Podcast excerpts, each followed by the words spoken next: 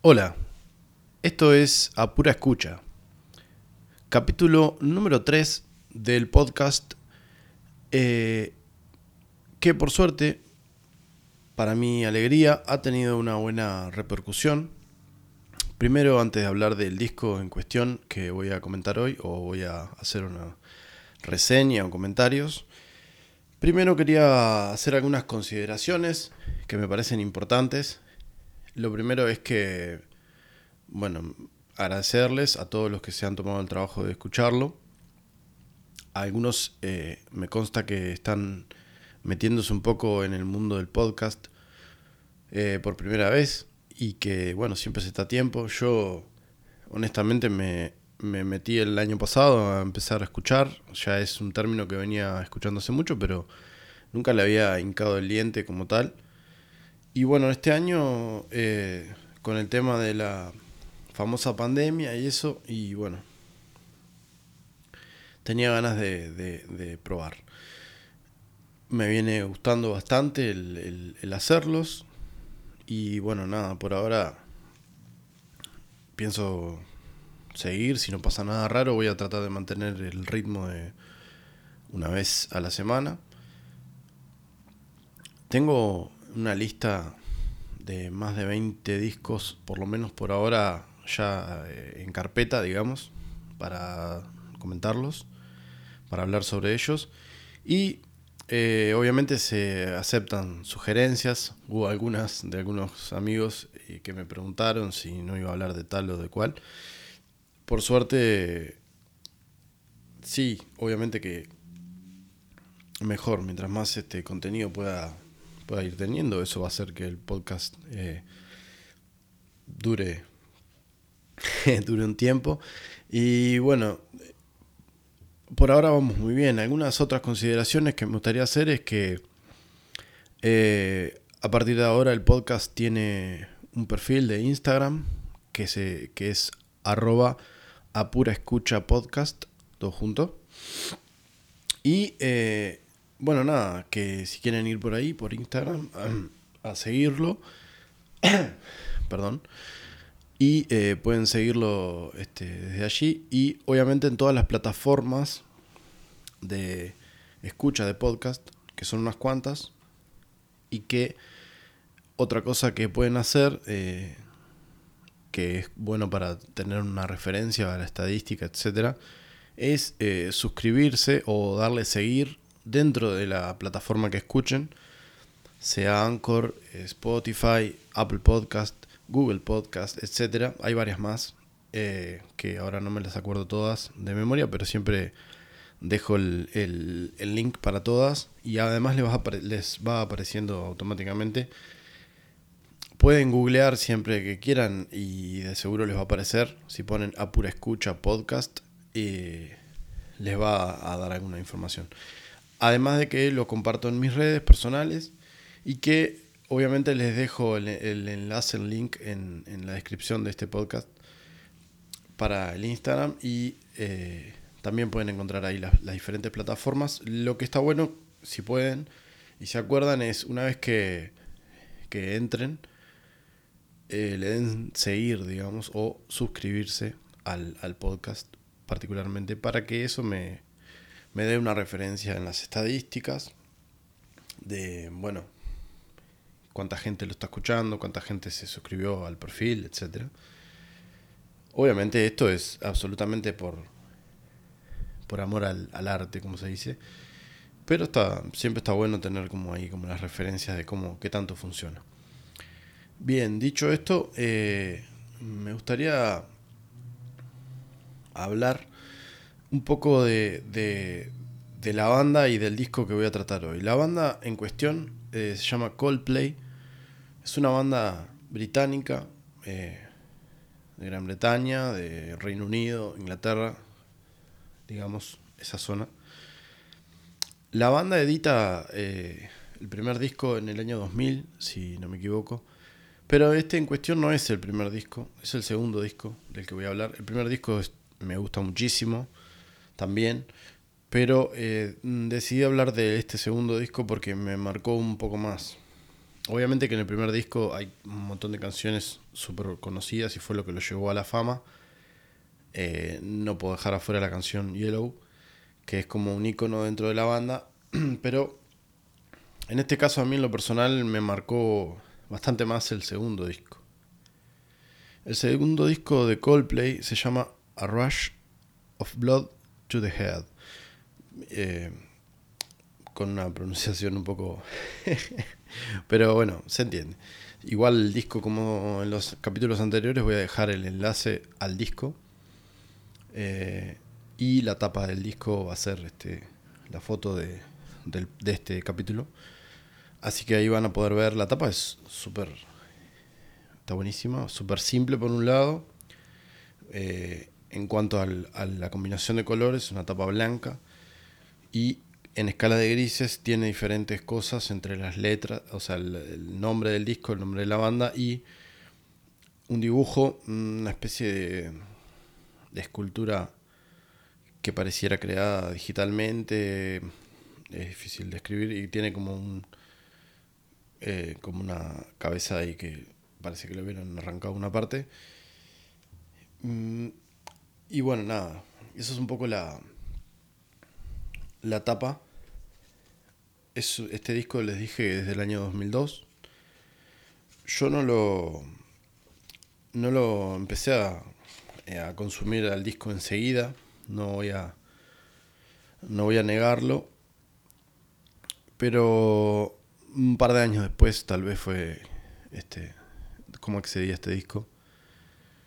Eh, puntualmente un, alguien, yo estaba en primer año de Lipa en el 2004 y un compañero y posterior amigo y compañero de, música también, que se llama Germán, fue quien me mostró más de este disco. Tuvimos varias charlas y varias escuchas sobre este disco. También compartimos incluso acordes. Me enseñó alguna, alguna cuestión. Él es un excelente músico y sobre todo pianista, pero toca cualquier instrumento, creo yo, que le pongas adelante, pero el piano es excepcional. Eh, bueno, nada, ese año, en el 2004, fue cuando empecé a conocer el disco. Dos años después, no es tanto, teniendo en cuenta que acá en Uruguay siempre, ahora está mucho más globalizado y es todo al instante tal vez. Pero hace este, casi 20 años no era tan así. Y obviamente no era tan, este, no se podía considerar viejo un disco que tenía dos años editado.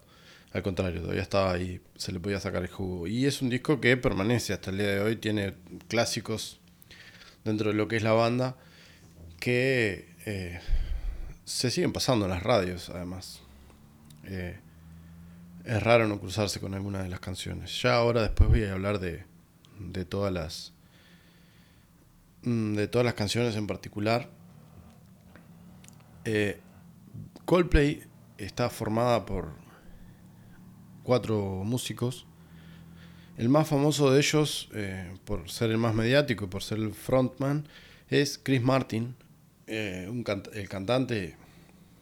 Por ahí las composiciones están este, repartidas entre ellos, pero muchas son de él y bueno, después tienen ese formato en el que, por suerte, está bueno, que nada, cada músico le, le, le agrega su parte y entra dentro de la, de la composición. Hay otros integrantes que son Guy Berryman, eh, John Buckland y Will Champion.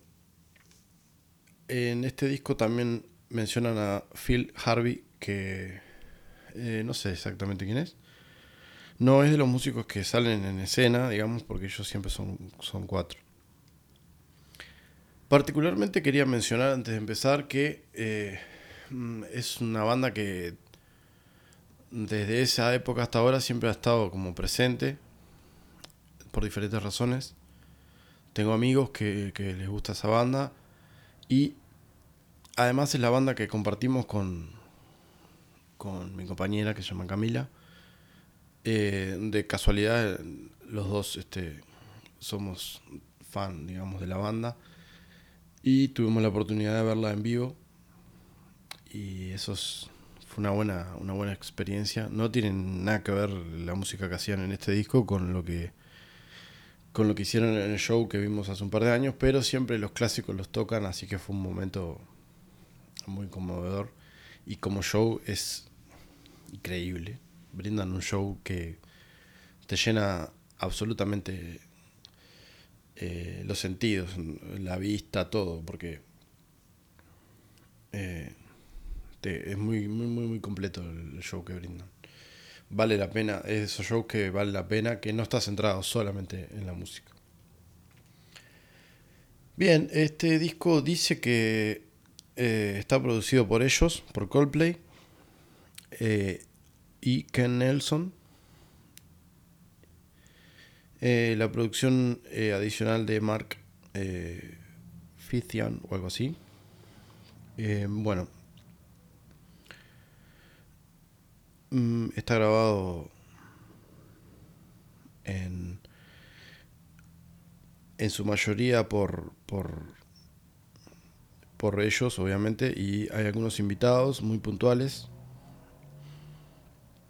La, el arte de tapa Mm, está bueno porque es muy minimalista, pero en ese sentido, a mi gusto se queda un poco corto porque, por ejemplo, hay cuerdas en el disco y tal, los nombra, pero no, no hace la, la mención de uno por uno que, que, toca. A mí en lo personal yo soy bastante fanático de eso, freak de eso. Me gusta toda la información posible que te pueda tener un, un, un librillo. En este caso son dos... Eh, dos hojas enteras, algo así. Tiene una foto central de ellos ensayando. Eh, Chris Martin, cantante y toca el piano también. Eh, todo lo que son teclados y algunas veces guitarra rítmica. Eh, Will Champion es el baterista, que en realidad originalmente no, es, no era baterista. Eso es algo muy, muy particular que tiene esta banda. Es guitarrista también, pero terminó para que no hubiera más guitarristas, digamos. Eh, y se necesitaba alguien en la batería y bueno, se pasó la batería. Tal vez por eso no, no, algunos pueden hacer la crítica de que no tiene una técnica tan refinada por ahí. Yo creo que obviamente con los años ha ido, ha ido encontrando una, una, una sutileza mayor, pero al principio se notaba un poco que, que es un baterista que toca, ya lo voy a mencionar en alguna canción, pero ya lo, lo, última lo vuelvo a decir, que como que toca, es como que él toca fuerte y después acomodan, digamos, los volúmenes, los volúmenes del, de ese audio, de esa toma, a, eh, al total, digamos, de la mezcla, para que no sobresalga, pero si, si vamos a, a lo que es la intensidad de cómo está tocado, normalmente toca como muy fuerte para lo que es el, estilo de música que hacen. Pero eso le da un toque como muy particular también, porque no, no, es un sonido bastante pintoresco la batería de, de Coldplay. No, no voy a decir que es de mis bateristas favoritos ni influyentes, pero me parece que está buenísimo y aportar lo que tiene que aportar a las canciones y es un integrante súper eh, son todos, por suerte en esa banda, todos se, se consideran este, mutuamente indispensables y eso la hace ser una banda que lleva más de 20 años tocando y, y, parecen seguir sin demasiados inconvenientes. Eh, Guy Barryman es el bajista y John Buckland es hace las guitarras, todo lo que son las primeras guitarras, los arreglos, etc. Eh, espero haberlo dicho bien. Bueno, nada, se, se estrena en el 2002 este disco. Tengo obviamente algunas eh, notaciones de las cuales voy a hablar ahora. 11 temas lo componen en total. Eh, digamos que pasa por diferentes momentos, obvio, como cualquier disco, pero mantiene esa cuestión de de lograr el sonido. Yo sé que es algo que ya lo vengo nombrando y a veces no es muy, muy clara la... ¿Qué quiere decir esa expresión de que una banda logra el sonido? Y es, eh, obviamente que, digamos, puede sonar subjetivo, no es tan subjetivo desde el punto de vista de lo que se escucha. Tiene que ver un poco con, con cómo tocan, con, con el timbre que eligen, con cómo suena esa banda. Este, y en el caso de, de Coldplay también, no solo por el timbre de voz de, de Chris Martin, que es muy reconocible, sino que el total de la banda también. Ahora en los últimos discos tal vez ha ido girando un poco hacia otro lado, mm, un poco menos de instrumentación analógica por momentos y bueno, entonces ahí es como más difícil me parece a mí lograr un sonido característico. Creo que el sonido característico se lo da el, timbre de los instrumentos y cuando ya no hay tantos instrumentos o hay mucha música arreglada por, por computadora, no digo que no se pueda encontrar el sonido particular, porque de hecho sí hay bastantes ejemplos. Pero bueno, creo que ahí cambia un poco. No importa en este caso, porque yo estoy hablando de un disco que podría decirse que es un clásico de lo que se llama eh, Brit Pop o pop británico, que también en sí mismo es como una especie de subgénero, eh, que es como un pop rock con ciertas características que lo hacen sonar eh, british, como le dicen algunos. Bien, el, el disco arranca con una canción que se llama Politic, con K. Eh, es como bastante pesada la intro para, para lo que va a seguir después del disco. Si uno no, si uno no lo escuchó nunca, puede decir que puede sorprender ese comienzo. Eh, es como que empezaron al unísono eh, toda la banda tocando y toda la banda tocando bastante fuerte. Hay como guitarras eléctricas, todo. Eh, un pulso súper repetitivo y después baja un poco. Eh, el piano es el que toma ahí enseguida la, el, protagonismo y va marcando como, como, ese mismo ritmo que venía marcando la, batería. Hay como un ritmo bastante mm, constante, que se repite, no es un ritmo como popularmente se le dice un groove, sino que son más acentos, tiene más que ver con eso, tiene como una acentuación eh, al unísono, digamos, tocaban la batería, quiero decir, al mismo tiempo. Eh, no hay tanta mm, polifonía o polirritmia, por decirlo así. Eh, no es que suenan diferentes ritmos al mismo tiempo, diferentes, sino es que es como que hace lo mismo. Como que imagínense que de dos timbres diferentes hacen la misma. ese tipo de, de arreglo. Aparecen unas cuerdas eh, en las estrofas que van haciendo como unos arreglos de fondo que suenan muy, muy, muy lindos. Y hacia el final, eh, ahí sí se pone como más este, balada Britpop, eh, con la melodía mucho más dulce, mucho más, este, más tranquila y termina con una nota pedal, digamos la misma nota que se repite durante un buen rato, una nota pedal larga, y este, le da como una introducción eh, que uno no sé si se imaginaría para dónde después sigue el disco, pero entra con todo, digamos, el disco. La segunda canción ya empieza, eh, empieza el momento hit. Eh, en este disco son varios los hits. Y los que no son hits eh, radiales, populares, eh, también son hermosas canciones que uno las escucha una vez, después las quiere seguir escuchando. Eh, son canciones que uno las, yo por lo menos las agrego a, las listas de reproducción. Mm, tal vez no todas las canciones de este disco, pero entra una amplia mayoría del disco en cualquier lista de reproducción que incluya temas de Coldplay. La primer, el primer hit, o sea, la segunda canción ya es el primer hit, que es In My Place, súper famosa canción. Eh, una entrada muy característica de, de, la batería, porque está tocando algo que es tranqui por un lado, pero lo está tocando fuerte, esa característica que mencionaba al principio. Eh, bien, eh, bien fuerte el, la forma de tocar del baterista y bueno, después se van sumando los instrumentos. Digamos que, que con esa cuestión, que la batería está tocando fuerte pero no tapa al resto de la banda, porque eso evidentemente hay una cuestión de, de edición de sonido que al mezclar obviamente hacen que la batería no sobrepase, pero claramente se, se nota que, que, cuando se tocó se tocó fuerte, digamos, en los matices, como que no, es una característica que eligen tener es que la batería no, no use demasiados matices, digamos. Siempre parece estar tocando fuerte. Uno, cuando escucha el disco, no la va a percibir más fuerte que los demás instrumentos, porque eso tiene que ver con la mezcla.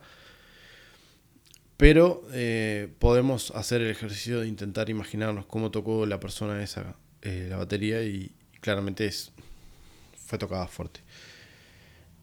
Tiene un estribillo muy, muy, muy melódico y muy como romanticón, que, es como fácil de recordar. Y eh, recuerdo también el videoclip. Yo soy de, la, de, una generación en la que los videoclips estaban muy, muy, muy, muy presentes de cuando MTV era MTV. si bien no soy tan amigo de, esa, de esa frase de que yo tenía tal cosa cuando tal cosa nadie la usaba o ese tipo de frases hechas. Pero bueno, cuando MTV era MTV de acuerdo a, su definición, porque MTV significaba Music Television, obviamente que fue la, la reina de los videoclips, esa como emisora, ese canal. Bueno, no solo ahí, bueno, después, este, hasta que llegó YouTube y se devoró todo ese espacio.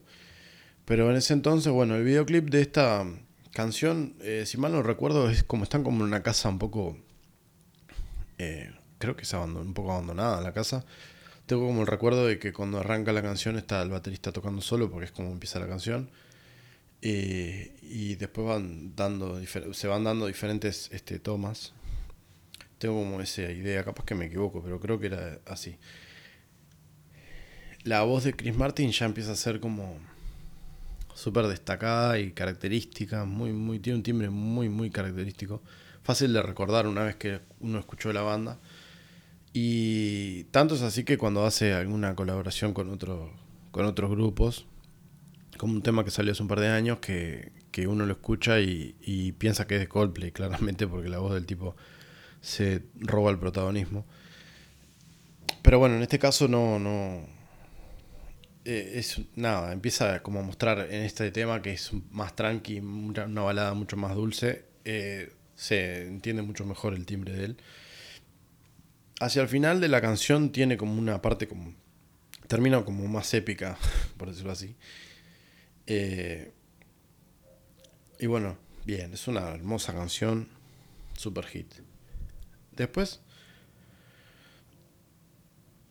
tiene la tercera canción que se llama, tiene un nombre larguísimo, igual que el disco, God Put a Smile Upon Your Face. La tuve que decir así medio lento porque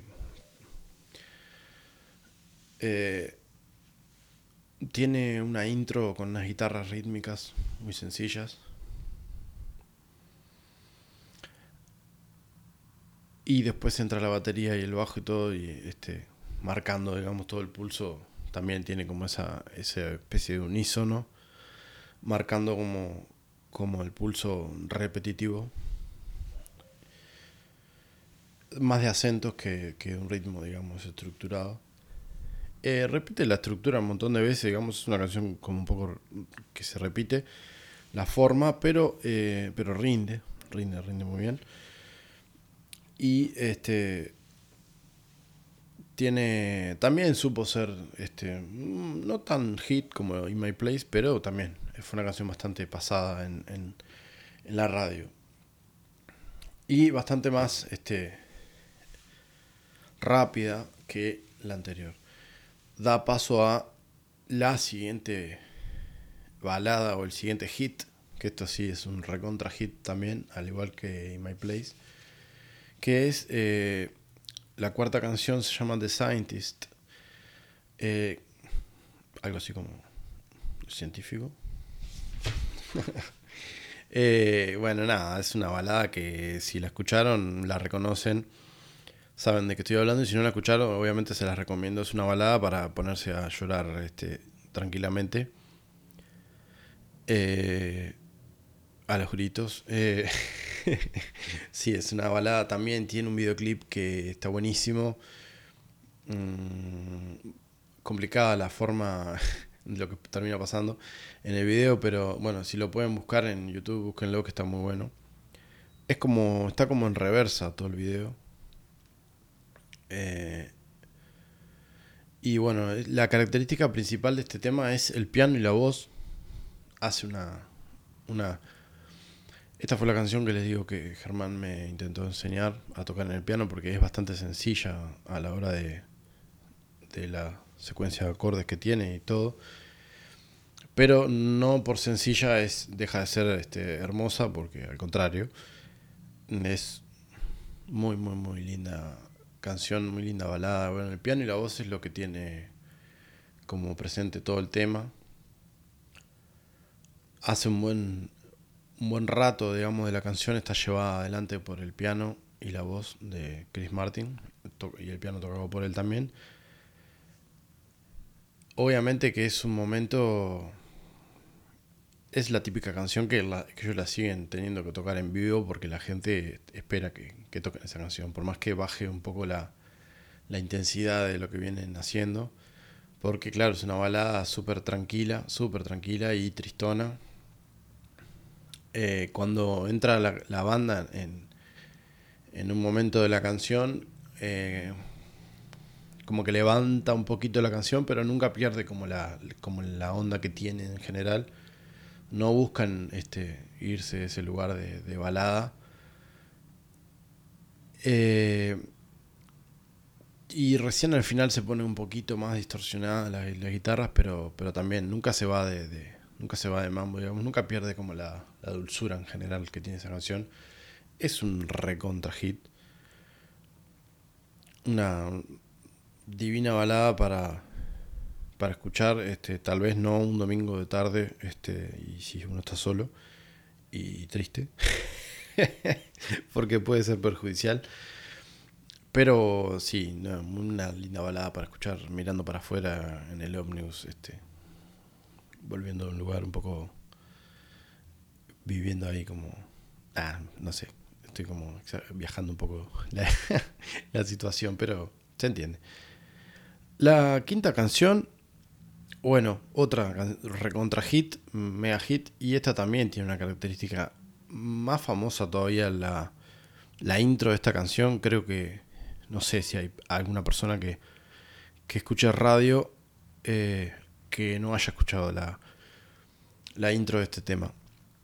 Incluso hay una versión eh, que para mí está buenísima la versión. No, hay gente que no, que la odia. Hay una versión hecha en salsa de este tema que para mí queda, queda buenísimo. Eh, la intro es súper famosa porque hace un motivo. Algo como tira, tira, tira, tira, tira, tira, tira, tira. Ese motivo que eh, lo hace el piano. A esta zona del, de América del Sur le puede sonar un poco conocido si lo lleváramos si le cambiáramos el timbre o la instrumentación y lo hiciéramos con guitarra, eh, suena a milonga. No lo hace a, un tiempo de milonga, ni la acentúa este, la banda como si fuera una milonga, claramente, pero tiene ese acento eh, repetitivo: 1, 2, 3, 1, 2, 3, 1, 2, 1, 2, 3, 1, 2, 3, 1, 2. obviamente que es bastante, lo repiten muchísimo en el tema, entonces te queda, te queda grabado y tiene esa cuestión, este, en este caso obviamente es un piano y lo hace un piano en, lo que serían las teclas un poquito más agudas del piano, entonces como que entra sí o sí ese, ese, ese motivo. Eh, después cuando entra la batería también de alguna manera tiene como esa, ese acento que lo mantiene, toda la canción mantiene ese acento y se repite esa estructura hasta que tiene una especie de puente que, baja un poco ahí y modifica levemente lo que es esa, esa estructura tan arriba que tiene esta canción, porque es como que te, te, levanta. Eh, y después vuelve a, como al principio, digamos, a esa intro sola del piano. Y después se eh, levanta toda la banda, este, siempre reafirmándose como en ese acento que les decía. Eh, también recontra mega hit, la pueden buscar, sin dudas vale la pena. Todos los temas van a estar en el enlace de Spotify, que le voy a dejar al final del disco. Y si no, los pueden buscar. este No dije el nombre, creo. Eh, se llama Clocks, esta canción. Pueden buscarlos en YouTube, que seguramente están todos también. Eh, bien, después se va como al final, como si fuera una especie de coda con toda la banda, repitiendo el motivo y acentuando un poco más el tema de, la batería en los platillos, hace como un juego ahí con ese acento también, está buenísimo. Tema número 6, eh, ya llegando, pasando la mitad, digamos, del disco. Tiene un par de momentos este, un poquito más... Mm, no me atrevería a decirlo pesado, porque la gente que escucha música que popularmente le dicen más pesada no estaría para nada de acuerdo conmigo. Pero dentro de lo que es Coldplay, temas un poquitito más, eh, no sé, que usan un poco más de distorsión o algo. En este caso el tema 6 se llama Daylight. Eh, tiene también típicos acentos de, de, Coldplay. Tiene como una especie de cuerdas eh, o efectos de guitarra que se repite mucho, como que va y viene. Tiene como esa sensación de, de vaivén. Tiene un piano que está buenísimo, súper interesante. Juega por momentos con las voces, cuando las estrofas. Eh, pareciera que, se octavara él mismo, o sea, que cantara una, voz, la misma voz bien grave y aguda eh, al mismo tiempo, es la misma voz de él. Eh, esta es una buena canción. A mí lo personal no es la de las que más me gusta del disco. Hay dos canciones que, que tal vez no son las que más me gustan del disco, de las 11 que tiene el disco. Esta es una, pero es una buena canción, ojo. Cualquiera que la escuche le va a poder encontrar. Tiene esas características que para mí la hacen que la canción está buena. A mí no es de las que más me cope y capaz que si tengo que dejar afuera para hacer una playlist, capaz que esta no la incluyo. Pero no deja de ser una buena canción. Pasa a la número 7 que sí, que sí pasa, debe ser de, la, de mis canciones favoritas de este disco, que es una recontra balada indie, tal vez, por ponerle una categoría. Se llama Green Eyes. Y bueno, tiene un buen, este, un buen rato en el que la guitarra eh, y la voz eh, de Chris Martin están solas, digamos, solo guitarra y voz. Eh, no no tan o sea por ahí sí no, no iba a decir no tan fogonera pero sí por ahí tiene un toque ahí como de fogón esa cuestión de cantarla con guitarra y voz. es una canción hermosa, a mí me gusta muchísimo. Eh, se repite toda esa primera parte de la instrumentación, digamos, de, de guitarra y voz. Eh, un buen rato, estrofa, estribillo. Y después se suma la banda. Y cuando la banda se suma rítmicamente haciendo algo Mm, que todo muy entre comillas, tiene un aire, solo un aire, un poco yacerito, un poco swingueado, un poco country, no sé cómo describirlo. Eh, hasta, no te digo blues, pero no sé si existe la combinación de blues pop, pero si fuera, si fuera así, eh, tiene como ese airecito ahí la, la batería como, como swingueado, como picadita. Y, nada, es una canción, a mí me encanta, de mis favoritas. Y la que le sigue, eh, justo quedan pegadas las dos canciones que de las que más me gustan. Eh, se llama Warning Sign. Sign otra, este, otra gran balada.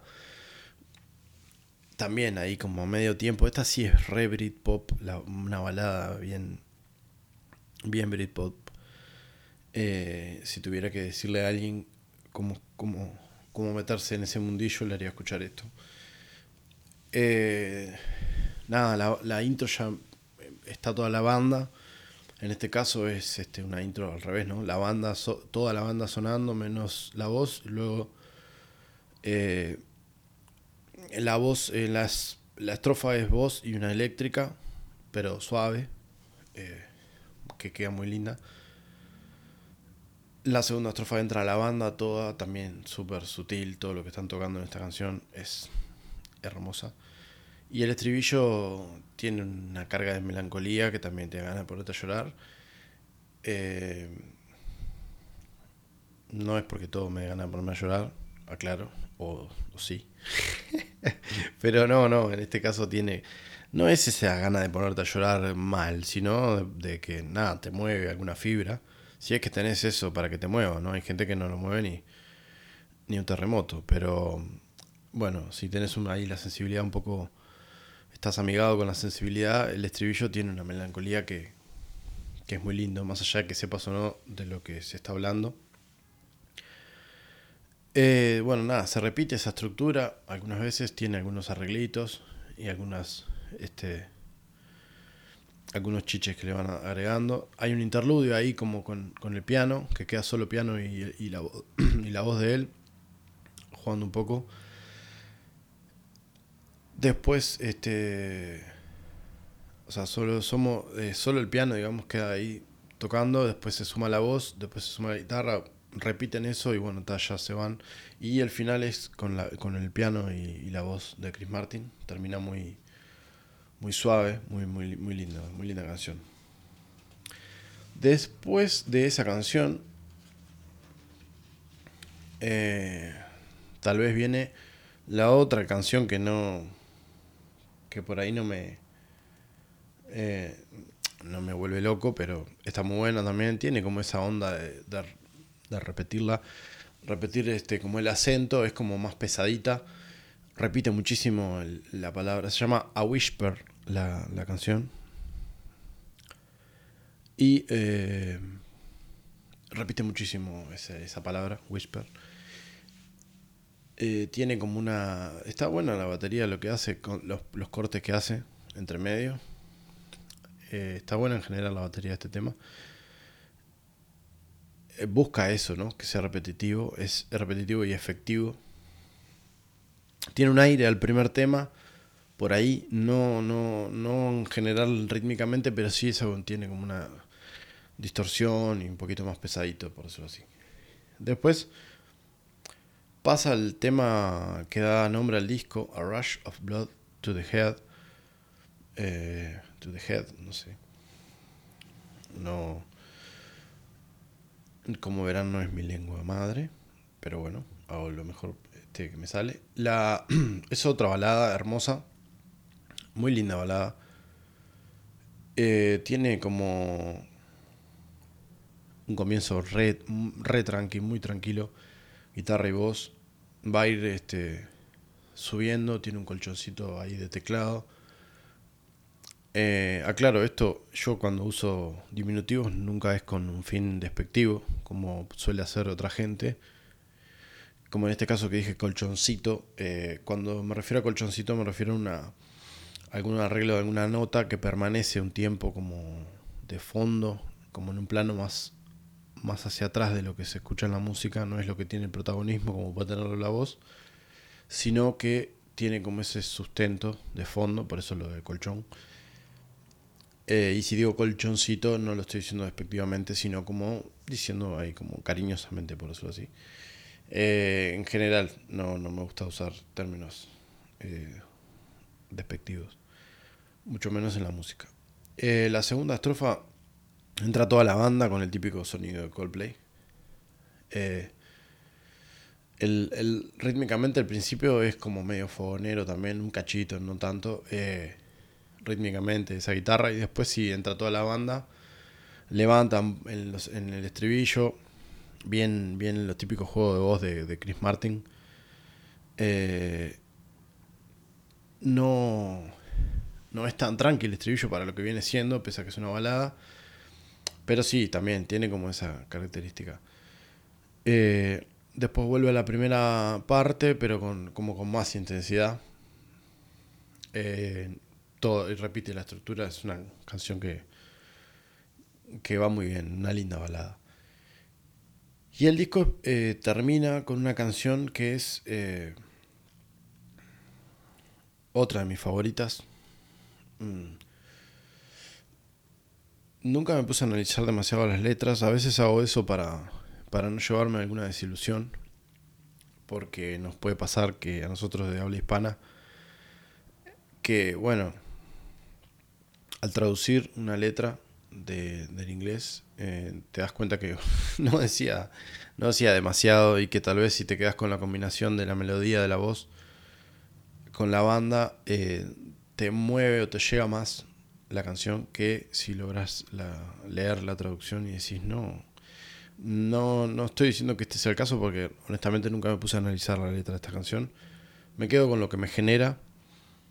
Me genera, me genera cosas muy lindas también. Es una de mis favoritas. Se llama Amsterdam. Que, bueno, sin querer hacer ningún tipo de alarde, ya de por sí el nombre de la canción me gusta porque también es una ciudad que, que desde que escuché esta canción me dio como ganas de conocerla. Mm, después que la conocí, me parece una ciudad hermosa, increíble. Y no sé exactamente qué le generó a Chris Martin o qué, o qué podría tener que ver esta canción con Amsterdam. Pero nada, es como un link ahí directo cuando escucho la canción por ahí, como por el título, me asocia a esa ciudad que es linda, es una ciudad muy linda. No sé si es tan triste y melancólica como lo es la canción, La Ciudad, pero bueno. Eh, la canción tiene una introducción hermosa con el piano, eh, como muy tristona y melancólica, piano y voz bastante. Eh, la estrofa, interludio, estrofa, estribillo, toda esa primera parte con piano y voz. después repite como esa estructura, bueno, después empieza como un colchón y empieza a subir la intensidad hasta que explota con toda la banda hacia el final de la canción. Eh, termina como, como si cambiara un poco el aire de la canción. Eh, pareciera ser otra parte de la estructura de la canción, digamos, no, lo que venía haciendo. Y cierra con esta parte como bajando, como, como disminuyendo toda la intensidad. Con un teclado haciendo como un pedal y se va. Eh, Increíble, hermosa canción y hermosa canción para terminar el disco.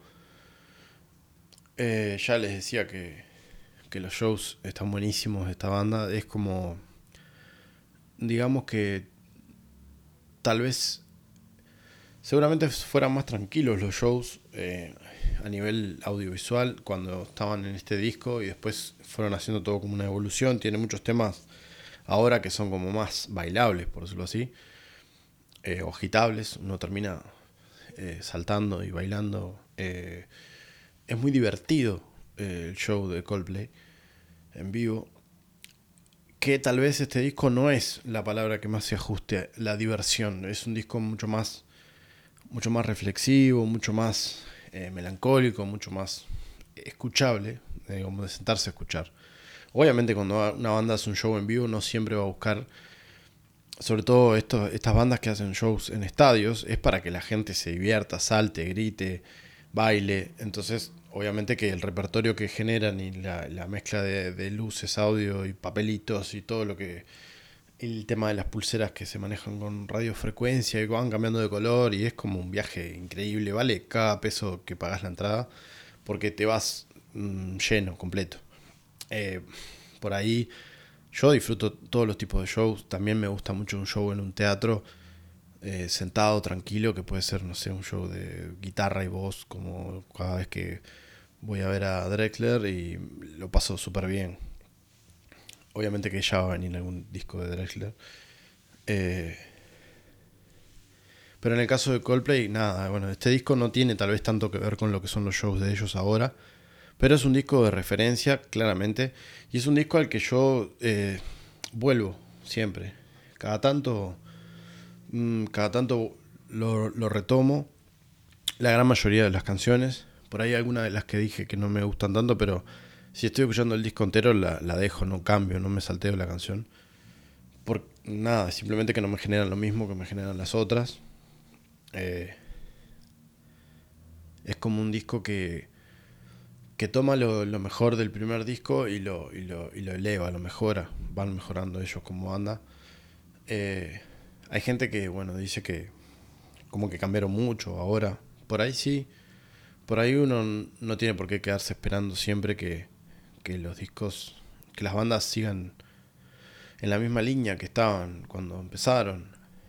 Por ahí hay bandas que, como los Doors, eh, que hablé en el primer episodio, que claro, tienen la, entre comillas, la ventaja de, que su discografía quedó allí y la banda no, no siguió adelante, en este caso por la, por la muerte de Jim Morrison, aunque ellos ya estaban un poco separados, pero la banda no, no tuvo que hacer ese viraje que naturalmente se da. Si vos estás 20 años tocando con otras personas, todos vamos generando como mm, cambios, una evolución de una u otra manera, eh, que no necesariamente la evolución tiene que ser esta, eh, o, mutación, no sé cómo se le quiera decir, no necesariamente tiene que ser hacia un lugar al que los otros van a considerar que es mejor ese lugar.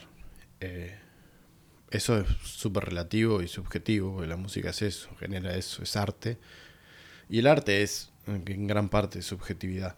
Entonces, eh, en el caso de ellos, a mí me gusta lo que siguen haciendo, eh, los volvería a ir a ver si pudiera. Pero tal vez no me pasa que los últimos discos los pueda escuchar de la misma forma que escucho este disco en particular, o el primer disco, o alguno, algún que otro disco más de ellos que pongo el disco entero y lo escucho y disfruto canción por canción. Ahora me pasa que tal vez hay alguna canción que me llama la atención y otras no tanto y bueno, fueron hacia otro lado, pero eso es normal.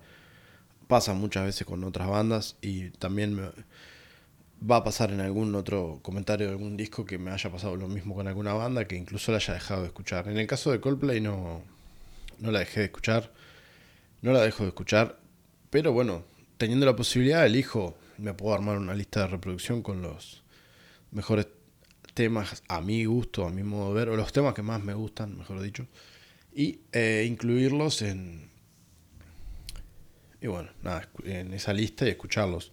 De este disco les diría que de los 11 temas probablemente o bien vayan los 11 o qué sé yo. Seguro que 8 o 9, seguro. Y disfruto todo este disco. Es un disco que me marcó muchísimo. Y hasta el día de hoy. Eh, bueno, por el día, por hoy va a ser este, por ahí, este disco. Todavía no tengo bien definido cuál va a ser el, el, siguiente. O sea, sí tengo algunas ideas, pero no tengo bien claro. Eh, eso puede, puede variar. Les, les repito, les cuento el tema de, que les decía al principio, si, si les gusta este podcast les agradezco que le den seguir o suscribirse a la plataforma en la que estén, al perfil de, este podcast que se llama Apura Escucha.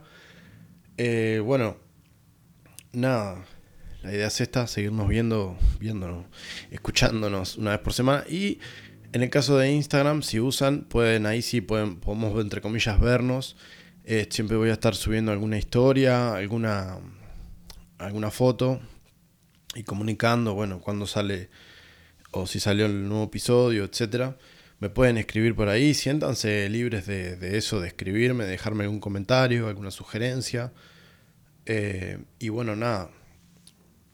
La idea es este, estar en contacto todo lo que se pueda.